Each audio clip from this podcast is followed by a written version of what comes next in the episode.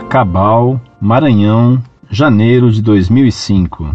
Caro professor, sou um estudioso da Bíblia, especialmente do Novo Testamento. Tenho uma dúvida tremenda quando o assunto é ressurreição. A dúvida ocorre porque em todas as aparições de Jesus ressuscitado, as pessoas inicialmente não o conhecem. Foi assim com Maria Madalena, com os apóstolos, com Cleófas no caminho de Emaús. Grato.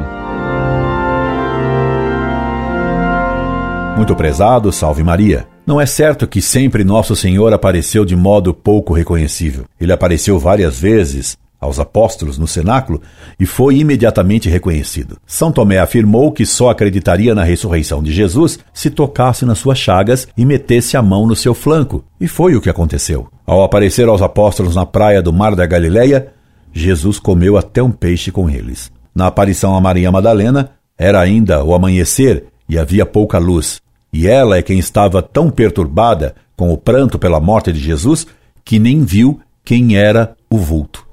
Bastou, porém, ouvir a voz de Cristo que ela imediatamente o reconheceu. Quanto aos discípulos de Emaús, nosso Senhor, propositadamente, não se fez conhecer imediatamente, mas eles o reconheceram quando ele partiu o pão, do mesmo modo que o fez na última ceia, porque há duas maneiras de reconhecer Jesus.